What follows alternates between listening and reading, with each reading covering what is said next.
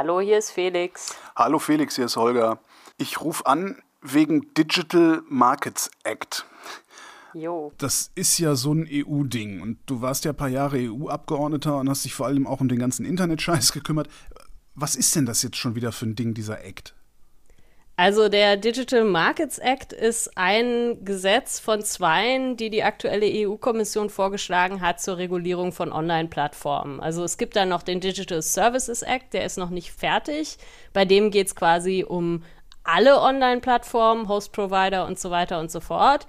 Der Digital Markets Act bezieht sich ganz konkret auf die großen, die eine besondere Marktmacht haben, also die sogenannten Gatekeeper-Plattformen die waren bisher ja hauptsächlich durchs Wettbewerbsrecht irgendwie geregelt, wo dann nachdem irgendwas passiert ist, die Wettbewerbshüter gucken, war das denn so in Ordnung. Äh, beim Digital Markets Act ist es andersrum. Da werden bestimmte Dinge identifiziert, die die Plattformen so machen und gesagt, das in Zukunft nicht mehr. Über welche Plattform reden wir da? Also wer ist groß und Gatekeeper? So Facebook äh, oder was ist das wieder? Ja, Facebook, der Apple App Store, WhatsApp, grundsätzlich, also in der Definition steht irgendwie drin, Marktkapitalisierung über 75 Milliarden, glaube ich, äh, viele Millionen User in der EU und so weiter und so fort. Und dann gibt es so verschiedene Klassen von Diensten, die dazugehören. Also beispielsweise halt Browser oder auch solche digitalen Assistenten wie Siri oder Alexa. App Stores, Suchmaschinen, soziale Netzwerke. Und was genau reguliert dann dieser Markets Act?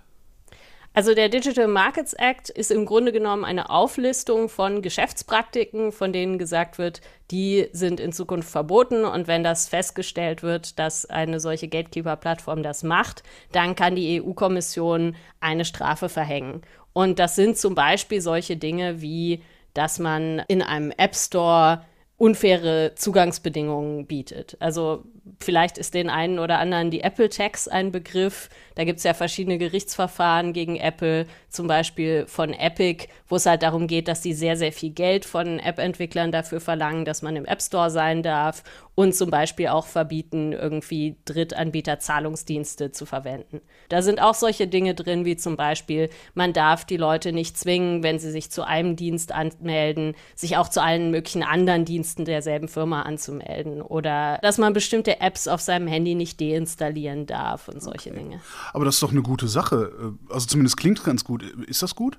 Ja, das ist total sinnvoll im Grunde. Also ähm, es gibt die ein oder andere Regulierung, die irgendwie kontrovers diskutiert wurde. Zum Beispiel äh, die Interoperabilitätsverpflichtung für Messenger. Also zum Beispiel WhatsApp muss dann in Zukunft irgendwie sicherstellen, dass wenn irgendein anderer Messaging-Dienst ihnen Nachrichten schicken will, plattformübergreifend, dass die dann auch irgendwie bei den WhatsApp-Usern ankommen.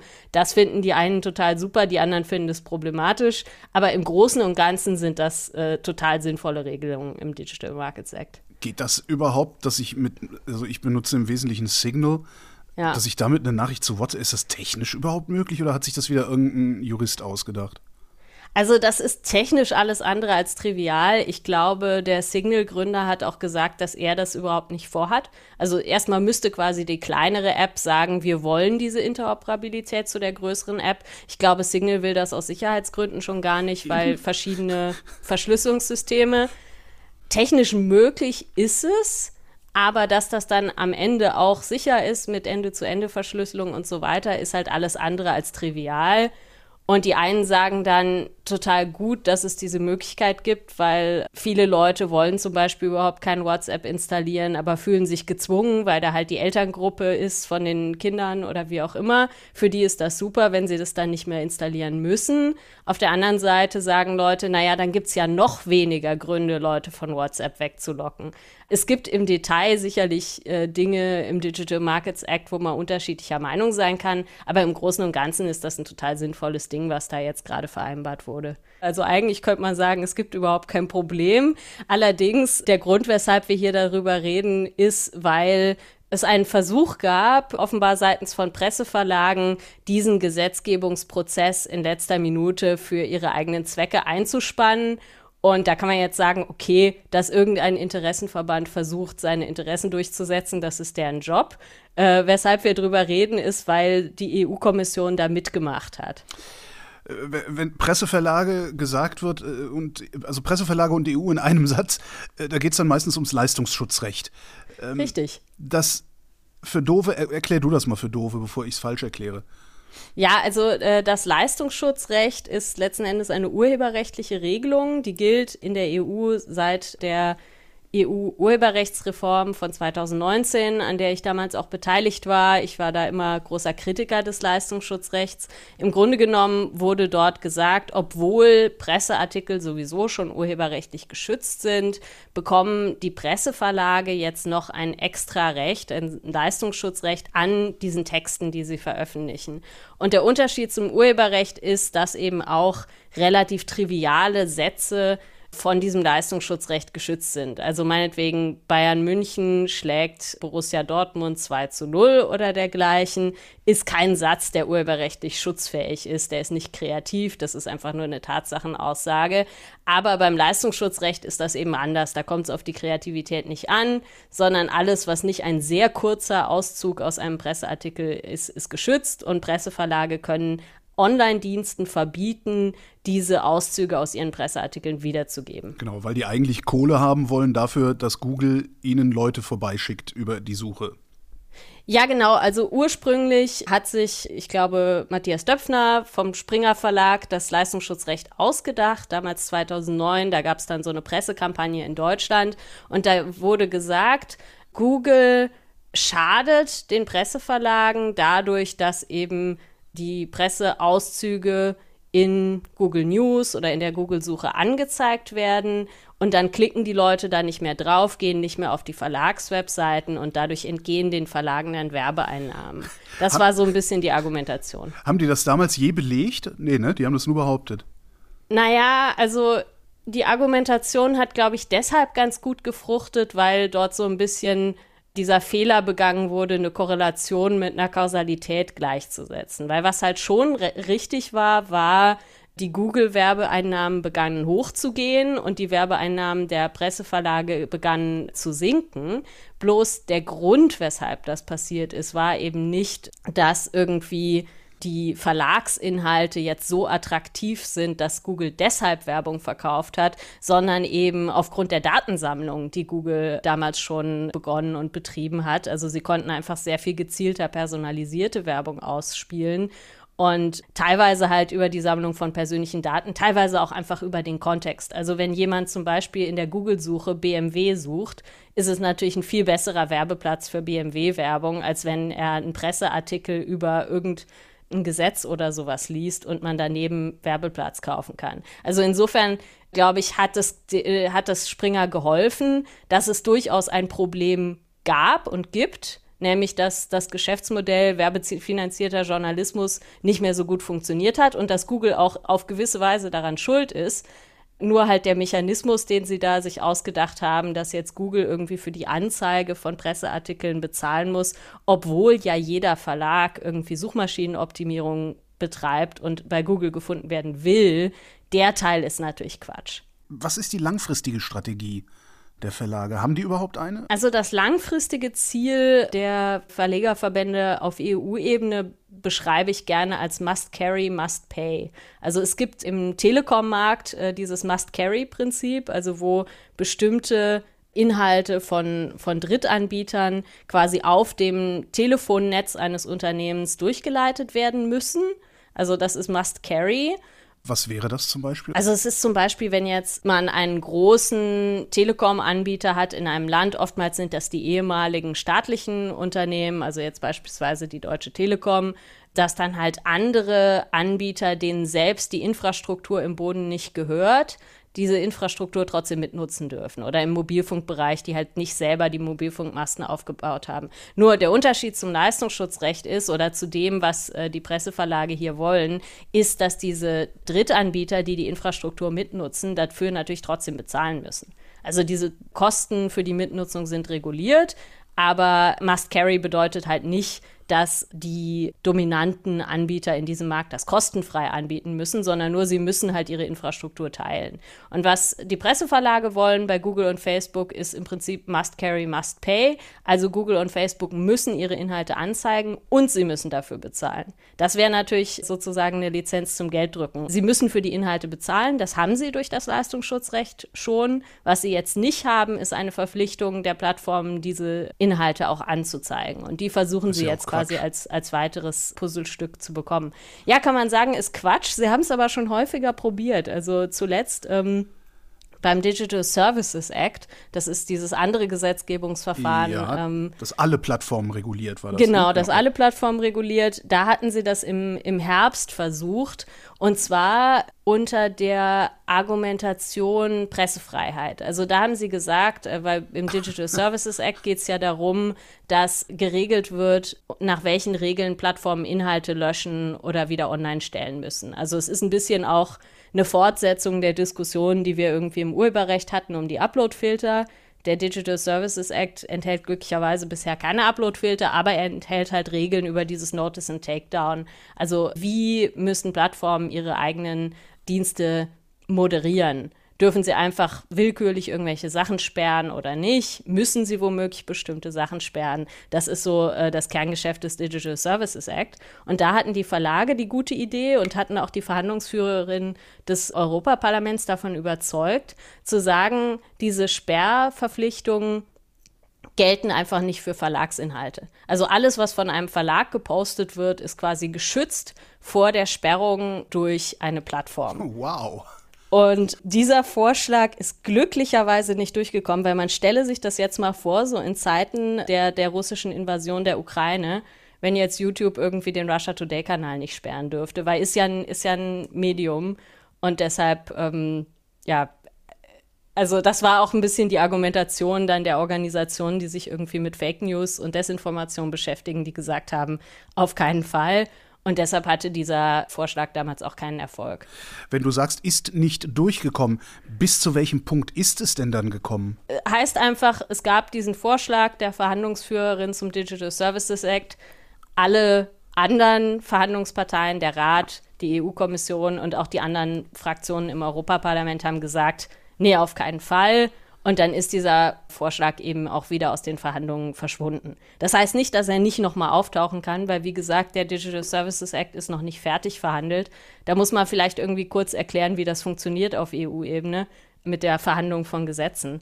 Also normalerweise ist es ja so in einem Parlament, wenn es so unterschiedliche Kammern gibt, also äh, in Deutschland haben wir Bundestag, Bundesrat, die beide irgendwie Gesetzgeber sind, die bekommen einen Gesetzesvorschlag, und dann verabschiedet irgendwie der Bundestag seine Position und dann stimmt der Bundesrat zu oder auch nicht. Sehr verkürzt. Wir haben drei Lesungen und so. Ne? Genau, also das, genau. Das ist ein, ein recht zeitaufwendiger Prozess eigentlich, ja. Genau. Und da gibt es auch Fristen und man weiß vorher, worüber abgestimmt wird und so weiter und so fort. Und eigentlich ist es auf EU-Ebene auch so. Also wenn man sich die Verträge durchliest oder wenn man auf die Webseite des Europaparlaments geht und guckt, wie funktioniert eigentlich der europäische Gesetzgebungsprozess, dann ist es im Grunde genauso. Es gibt drei Lesungen. Die beiden Kammern sozusagen sind das Europaparlament und der Rat. Also im Rat sind die nationalen Regierungen vertreten und die müssen sich eben in mehreren Lesungen auf einen gemeinsamen Gesetzestext einigen. Der Vorschlag kommt von der EU-Kommission. Du sagst, eigentlich ist es auf EU-Ebene so? Genau, also es hat sich eingebürgert, das einfach nicht so zu machen, was ein bisschen problematisch ist. Also das hat angefangen damit, dass es auf EU-Ebene sehr viele Gesetzgebungsverfahren gibt, die extrem technisch sind, niemanden so richtig interessieren und auch nicht besonders kontrovers sind. Also, Unsexy äh, ist das Wort. Ja, ne? ja, also vieles, was so im Bereich Produktsicherheit und ja. so weiter funktioniert, wird halt von äh, äh, technisch sehr versierten ExpertInnen aus diskutiert und ist politisch nicht besonders brisant.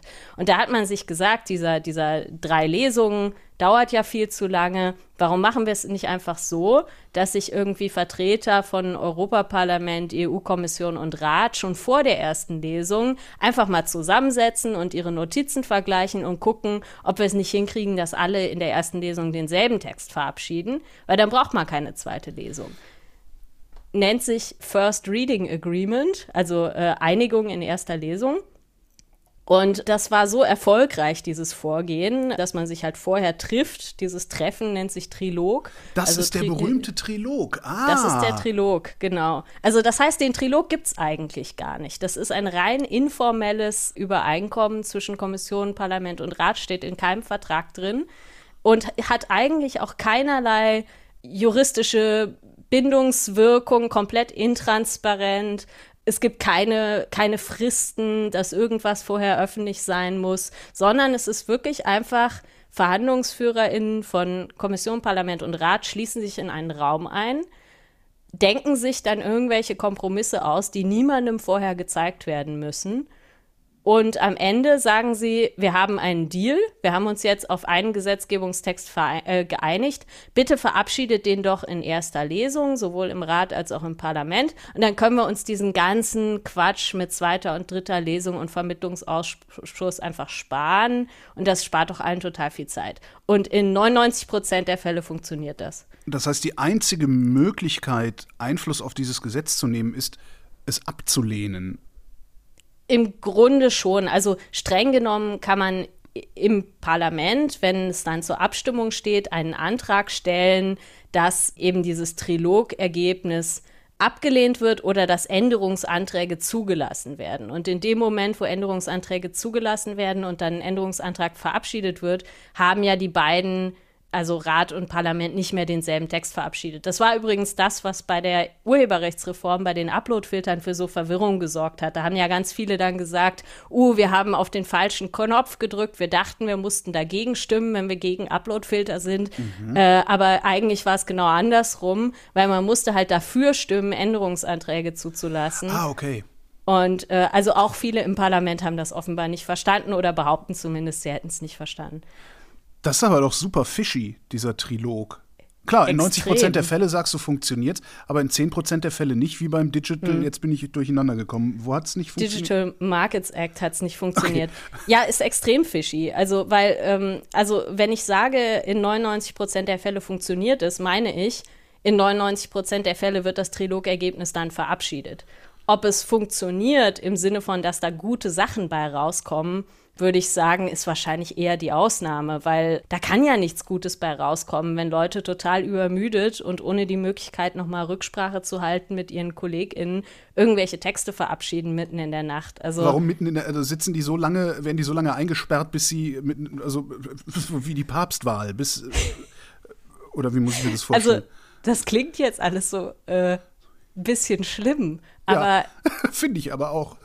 Im Prinzip schon. Also es gibt schon mehrere Triloge. Und wenn sich abzeichnet, dass einfach noch zu viel Uneinigkeit herrscht, um an dem Tag eine Einigung zu erzielen, dann sagt man, okay, es gibt ein ungefähres Start- und Enddatum und wenn bis zu der Uhrzeit irgendwie äh, die Tagesordnung noch, noch nicht durch ist, dann brechen wir ab oder so. Aber es, wenn nur noch wenige Punkte strittig sind, zwischen Parlament und Rat, dann wird schon gesagt, okay, dies ist jetzt der letzte Trilog und dann machen wir Open End, bis wir fertig sind. Und das war beim Digital Markets Act letzten Donnerstag so. Entschuldigung. Wenn da, ich finde das gerade die Vorstellung, ich meine, das ist, das ist doch Kindergarten. Also ich habe mir viele Nächte um die Ohren geschlagen, als ich noch im Parlament war. Und das ging manchmal bis zwei Uhr morgens. Ich kann mich erinnern, einmal war ich irgendwie bei so einem Trilog, kam dann um zwei Uhr morgens aus dem Parlamentsgebäude raus. Und da war dann so ein Typ mit einer Flasche Sekt in der ja. Hand, der irgendwie aus seiner Landesvertretung rübergelaufen war und irgendwie mitbekommen hat, der Trilog war zu Ende und wollte damit uns anstoßen. Unglaublich. Ähm, jetzt, also du sagtest, das wäre jetzt beim Digital Markets Act, wäre das schiefgegangen. Auf welche Weise ist das schiefgegangen?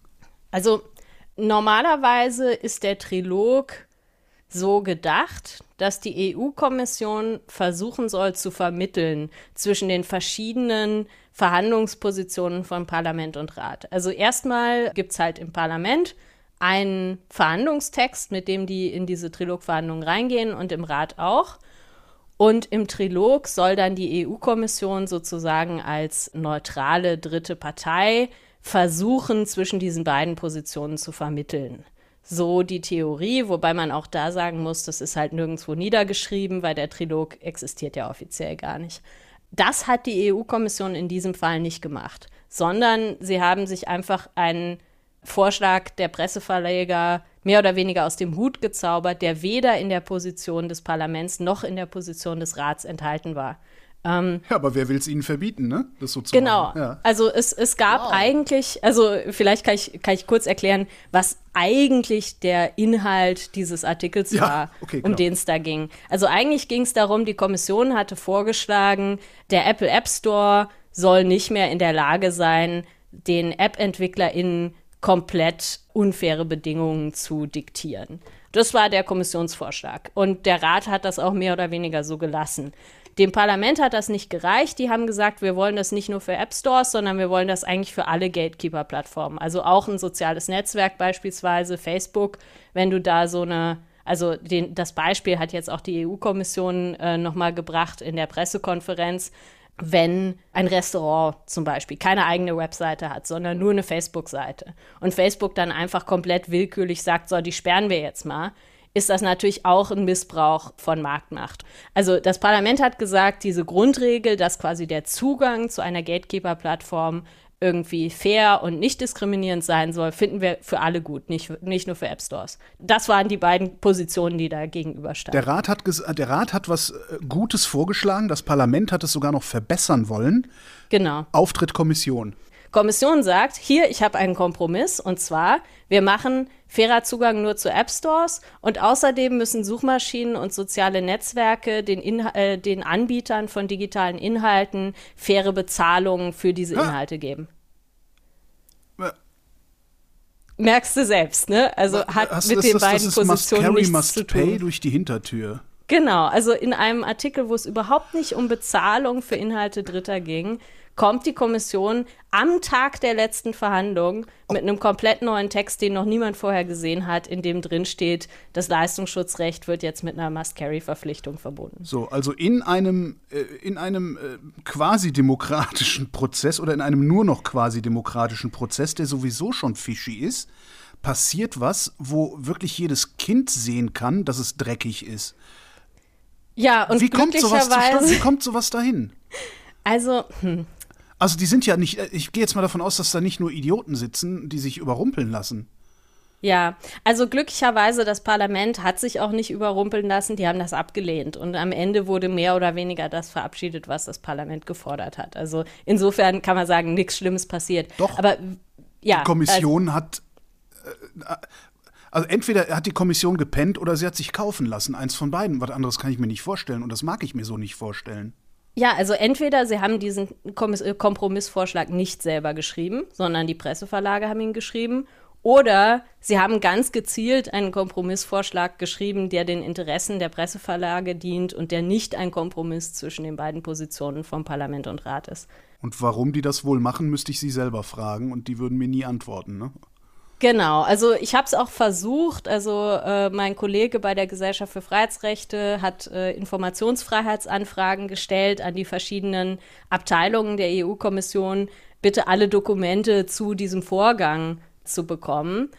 Nur wissen wir halt auch schon aus der Vergangenheit, die EU-Kommission rückt keine Informationen über zum Beispiel WhatsApp-Nachrichten raus. Das gab es schon mal bei Ursula von der Leyen, der Kommissionspräsidentin, dass ich glaube, Alexander Fanta von Netzpolitik versucht hatte, irgendwie an, an ihre SMS- und WhatsApp-Nachrichten zu, äh, zu kommen über Informationsfreiheitsanfragen und das hat nicht funktioniert wenn da irgendwelche Telefonate stattgefunden haben, dann wird das schwierig. Und ich weiß auch noch aus den Verhandlungen der Urheberrechtsreform, dass auch damals schon also konkret Matthias Döpfner, der Bundesverband der deutschen Zeitungsverleger, Klinkenputzen gegangen sind bei den Staatschefs, um im Rat eine Mehrheit für das Leistungsschutzrecht zu bekommen. Das ist auch ganz faszinierend, dass, dass manche Menschen Zugang zu Staatschefs haben und manche nicht. Ne?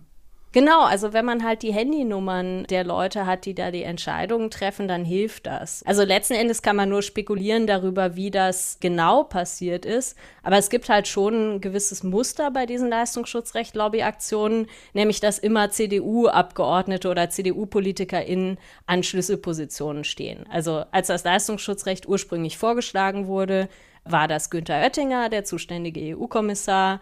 Als es dann im Parlament äh, darum ging, zu versuchen, so eine Zahlungsverpflichtung mit in den Text zu bringen, hat das Axel Voss versucht, damals der Berichterstatter auch von der CDU.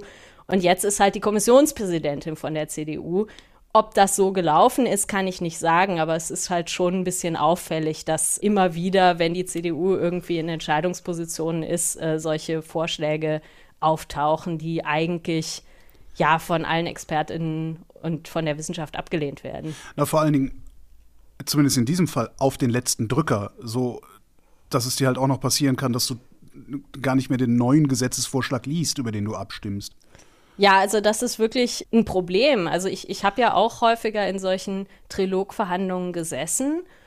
Und letzten Endes glaube ich, ein Grund, weshalb das nicht funktioniert hat, war, weil ein aufmerksamer Journalist das Ganze vorher öffentlich gemacht hat. Also es das heißt, die Trilogsitzungen sind öffentlich? Nee, die sind, die sind geheim nicht öffentlich. Auch die Dokumente, die da rauskommen, werden geheim gehalten. Ich habe selber viel Kritik dafür bekommen, dass ich diese Trilogdokumente zur Urheberrechtsreform auf meine Website gestellt habe. Ähm, es gibt auch irgendwie ein, ein, Urteil des EuGH, das sagt, also diese, diese Trilogdokumente sind über Informationsfreiheitsanfragen zugänglich zu machen. Das geht aber meistens halt erst danach, wenn das Gesetz schon verabschiedet wird. Äh, da gibt es eine ganz coole Aktion von Frag den Staat, also ein Projekt bei der Open Knowledge Foundation, wo ich auch im Vorstand bin. Frag den Staat hat so eine Webseite Blackbox EU. Da fragen die systematisch nach den Trilogdokumenten für jedes Gesetzgebungsverfahren, das abgeschlossen wird, damit diese Dokumente einfach mal öffentlich gemacht werden. Aber ja, das ist nicht öffentlich und die Abgeordneten im Europaparlament haben aus der Presse davon erfahren, dass dieser Vorschlag kommt. Ist das Absicht? Also ist das, ist das Absicht, was die Kommission da gemacht hat, oder ist es einfach nur dummer zeitlicher Zusammenhang? Naja, also normalerweise läuft es so, dass sich schon während der Trilogsitzung noch neue Texte ausgedacht werden. Aber halt, die bewegen sich in dem Rahmen zwischen den beiden Positionen, zwischen denen vermittelt wird. Also beispielsweise, wenn man irgendwie einen Kompromiss finden muss zwischen irgendwie das Parlament möchte, dieses Gesetz tritt in einem Jahr in Kraft und der Rat möchte, dass das äh, Gesetz in fünf Jahren in Kraft tritt, kann es sein, dass dann im Trilog sowas äh, gemacht wird, wie zu sagen, Artikel 1 bis 6 treten in einem Jahr in Kraft und Artikel 7 bis 10 in drei Jahren. Und dann kann man auch sagen, diesen Text hat vorher niemand gesehen, aber das ist zumindest ein echter Kompromiss zwischen den beiden Positionen. Das wäre nicht ungewöhnlich. Aber dass die Kommission sich einfach was völlig Neues ausdenkt, was mit den Positionen, die auf dem Tisch liegen, überhaupt nichts zu tun haben und das niemandem vorher schickt, also dass quasi die Abgeordneten dann im Trilog erst offiziell diesen Text zu sehen bekommen, das ist schon ziemlich skandalös. Kann man das so gestalten, dass die EU-Bürgerinnen nicht den Eindruck haben, da würden Präsentkörbe verteilt? Also ich glaube, das Sinnvollste wäre, mit diesen Trilogen aufzuhören und einfach zu sagen, wenn es um Gesetzgebung geht, die einigermaßen politisch relevant ist, machen wir das normale Gesetzgebungsverfahren mit drei Lesungen. Das wäre am sinnvollsten. Wer bestimmt, was politisch relevant ist und was nicht? Tja, also man kann auch komplett auf Triloge verzichten. Aber das wäre schon eine sehr große Veränderung gegenüber dem Status quo. Ich glaube, als ersten Schritt könnte man schon mal sowas machen, wie zu sagen, es gibt Fristen, bis wann Textvorschläge vorliegen müssen. Und die müssen öffentlich gemacht werden. Also damit die Leute, die an den Verhandlungen teilnehmen, die Möglichkeit haben, vorher nochmal ähm, Expertise heranzuziehen, sich die Sachen in Ruhe durchzulesen und äh, dass die Öffentlichkeit halt auch weiß, was in diesen Trilogen diskutiert wird die Triloge ganz aufhören, sagst du, wäre das Beste. Ist das leistbar? Weil das ist ja, die Triloge sind ja eigentlich so eine Prozessverkürzung und damit natürlich auch kostendämpfend. Ähm, wäre, wäre genug Geld, genug Personal, genug Struktur da, um das Europaparlament, äh, das ist ja nicht nur das Parlament, sondern sind ja alle, um da alle trotzdem ordentlich arbeiten zu lassen oder würde das dann anfangen zu knirschen? Naja, ich glaube, das muss man sich irgendwie leisten wollen in der Demokratie. Also der Bundestag schafft es ja auch, irgendwie mehrere Lesungen von Gesetzen durchzuführen. Vor allen Dingen, also was man vielleicht auch sagen muss, ich habe Triloge auf eine gewisse Weise immer sehr gerne gemacht. Also ich kritisiere dieses äh, Verfahren, aber ich habe da auch immer meine größten Erfolge erzielen können, weil es natürlich bestimmte Personen bevorteilt. Also zum Beispiel Personen, die Deutsch, Englisch und Französisch können, haben in Trilogen einen großen Vorteil. Weil eigentlich ist es ja so, Abgeordnete haben das Recht, alles in ihrer Landessprache zu machen. Und dann gibt es simultane Übersetzungen und so weiter. Aber natürlich werden die Gesetzestexte, die da live geschrieben werden, in aller Regel auf Englisch geschrieben, manchmal auf Französisch. Und man bekommt dann nicht erst eine, eine professionelle Übersetzung, bevor man entscheiden muss, ob das in Ordnung ist oder nicht. Teilweise wird sich dann auch irgendwie in Kleingruppen zurückgezogen und am Text gefeilscht und dann gibt es überhaupt keine Dolmetschung mehr. Und auch solche Dinge ist, äh, wie ist man sehr tief in dem Thema drin. Es gibt ja viele Abgeordnete, gerade in so Volksparteien, die müssen sich mit 20.000 verschiedenen Themen irgendwie so ein bisschen auskennen während ich irgendwie damals als Piratenabgeordneter mich irgendwie auf digital konzentrieren konnte und da dann halt thematisch richtig gut drin war. Und dann konnte ich halt in diesen Verhandlungen auch genau sehen, was eine einzelne Änderung jetzt eigentlich wirklich bewirkt und was nicht. Das heißt, ich habe da immer sehr viel erreichen können, deshalb äh, hat mir das irgendwie auch Spaß gemacht. Aber das ist ja total unfair dass letzten Endes gesagt wird, weil du halt irgendwie nicht deutscher Muttersprachler bist oder, oder Englisch oder Französisch, hast du halt einen totalen Nachteil im Gesetzgebungsverfahren. Die Leute sind ja genauso demokratisch gewählt. Hast du es damals denn auch schon so kritisch gesehen? Oder ja, total. Gedacht, also ah, ein, Glück, ein Glück darf ich mitspielen oder ein Glück kann ich mitspielen. Ja, beides. Also ich habe versucht, das Beste draus zu machen und gleichzeitig eben auch damals schon lautstark diesen Prozess kritisiert, weil das ja ein Unding. Also vor allen Dingen auch so diese Geheimhaltungsgeschichten. Es gab noch eine Pressekonferenz an dem Morgen nach dem Digital Markets Act äh, Deal. Da hat dann der Verhandlungsführer von der französischen Ratspräsidentschaft, also der Staatssekretär für Digitales, Cedric O, gesagt, ja, total skandalös, dass da Leute aus dem Trilog getwittert haben, was total albern ist, weil alle Nase lagen alle möglichen Informationen aus den Trilogen liegen. Und ich mir gut vorstellen kann, dass auch die Presseverlage mehr oder weniger live wussten, was da gerade diskutiert wird. Und dass daraus dann halt irgendwie Informationen durchsickern, wird dann so skandalisiert. Aber letzten Endes denke ich mir, warum ist es denn überhaupt geheim? Dass da Informationen raussickern, das ist zumindest für mich als EU-Bürger das Mindeste, was da zu passieren hat. Hm. Also, dass es irgendwie eine vertrauensvolle Atmosphäre für Verhandlungen braucht. Manchmal, das verstehe ich. Und das fände ich auch in Ordnung, wenn zumindest die Dinge, über die dort verhandelt wird, vorher öffentlich wären, sodass man sich vorher in das Verfahren einbringen kann. Felix Reda, vielen Dank. Danke dir. Und das war Holger ruft an für diese Woche. Nächste Woche reden wir wieder über Medien und bis dahin gibt es über Medien zu lesen auf übermedien.de. Übrigens auch von Felix gibt es da was zu lesen.